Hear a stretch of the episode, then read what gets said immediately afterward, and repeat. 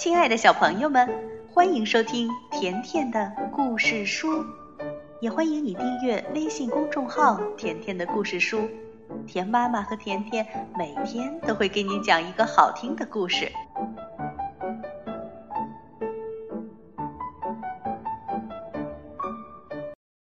屋顶上的足球，作者法国克特琳娜，绘画法国罗宾詹德。翻译王思怡，选自《我爱阅读》丛书。故事开始了。一天早上，在学校的院子里，有些孩子已经早早的到了。萨利姆叫唤着：“嘿，小伙伴们，离上课还有一会儿时间呢，谁来和我一起踢足球？”球赛开始了，塞巴斯提安跑了起来，他带球越过了辛迪，然后对着足球大力一脚。于是，足球像鸟一样飞了起来，落到了走廊的顶棚上，它停在了那上面。孩子们这下可激动了，一个小女孩说。你可真够聪明的，你难道就不能踢得轻一点吗？一个男生接着说：“我们怎么才能把球拿回来呢？”萨利姆有了个主意：“别急，你们看我的吧。”萨利姆脱掉自己的一只靴子，用尽全力把它扔上顶棚。这一下，顶棚上。不仅有一个足球，还多了一只靴子。萨利姆叹了口气说：“这下，这下我的脚上要穿什么呢？我可没其他可穿的。”辛迪嚷道：“我来看，我把它们全弄下来。”辛迪把自己的围巾塞进帽子里，做成了球的形状。然后把这个帽子球扔向了顶棚，可什么都没有掉下来，无论是帽子、围巾，还是靴子或者足球。辛迪哭丧着脸说：“要是不带帽子、围巾回家，我可是要挨骂的。”孩子们想来想去，要让足球和其他的东西都掉下来。那一定需要一样很重的东西才行。塞巴斯蒂安大声说：“啊，我知道了，我的书包。”于是，嘿，书包已经被他扔到了半空中。就在那儿，足球、靴子、帽子和围巾的旁边，书包也留在了顶棚上。这时，上课铃响了。不管怎样，现在可不再是游戏的时间了。孩子们排成队，萨利姆光着一只脚，没穿靴子，走得摇摇晃晃，便躲在队伍的中间。塞巴斯提安假装背着书包的样子，可事实上他什么都没背。就这样，每个人。都坐到了自己的座位上。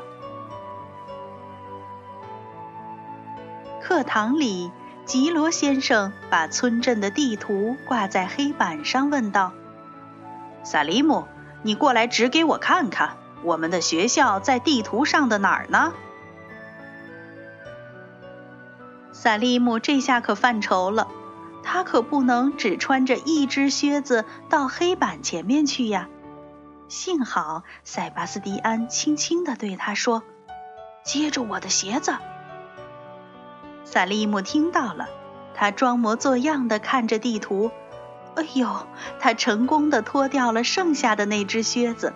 现在他得想办法穿上塞巴斯蒂安的鞋子。基洛先生不耐烦地问：“让你过来，听到没有啊？”终于，萨利姆站起身，可塞巴斯蒂安的鞋子对他来说实在是太大了，为了不把鞋子甩出去，他只好蹭着地、拖着腿走路，看上去好像在慢慢的溜冰。尽管这样，萨利姆还是来到了黑板前面，在地图上，他一下子就找到了学校的位置，然后他又回到了自己的座位，当然也是这样慢吞吞的回去。基罗先生吃惊地看着萨利姆，然后宣布说：“接下来我会把地图发下去，每个人都用红笔画出自己住的地方。”大家打开书包，拿出红笔，而塞巴斯蒂安也低下身子，装模作样的拿着什么东西，同时他趁机悄悄地对辛迪说：“哎，辛迪。”你画完之后，把红笔借给我吧。我才不借！辛迪回答说。塞巴斯蒂安叹了口气：“哎，辛迪从不把自己的东西借给别人。”这个时候，老师在几排座位之间走来走去，看孩子们画的怎么样。他走进塞巴斯蒂安。突然，塞巴斯蒂安有了个点子，他嘀咕着说：“辛迪，要是你把红笔借给我的话，我就把我妹妹的帽子、围巾给你，她有和你一模一样的。”辛迪一听，马上把笔借给了他。塞巴斯蒂安也迅速地在地图上标出了自己的家。老师走到了他旁边说。嗯，不错。然后老师又回到了讲台上。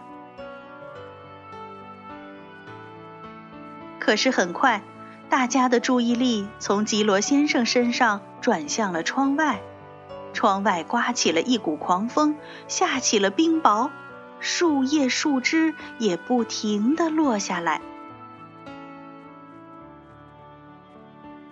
屋顶上噼噼啪啪响得厉害，让人不由得担心整个学校都要被砸塌了。吉罗先生大声说：“都给我坐下！窗边的孩子们，搬着你们的椅子靠近教室当中的桌子。”孩子们都乖乖听话，继续上课。教室里的感觉就像在暴风雨中的船上似的。有好几次，萨利姆和塞巴斯蒂安都看着窗外，轻声嘀咕着。就在课间休息的时候，暴风雨停了，孩子们都冲向了教室外面。萨利姆对塞巴斯蒂安说：“那大风有可能把我们的足球给弄下来呢。”大家来到院子里。到处是一滩滩的水，还有树枝和树叶。哦，那是萨利姆的靴子。于是他赶快把靴子捡了起来。辛蒂也可高兴了，他找回了自己的帽子和围巾。吉罗先生却挠起了脑袋，他问道：“哎，这里怎么有个书包在树叶堆里呀？”塞巴斯蒂安可没搭理他，因为他刚刚又找回了自己的足球。他大声的叫道：“嘿，伙伴们，我们又能开始踢足球喽！”好了，孩子们，今天的故事就到这儿了。如果你想收听甜妈妈讲的更多故事，那就来订阅微信公众号“甜甜的故事书”。再见吧。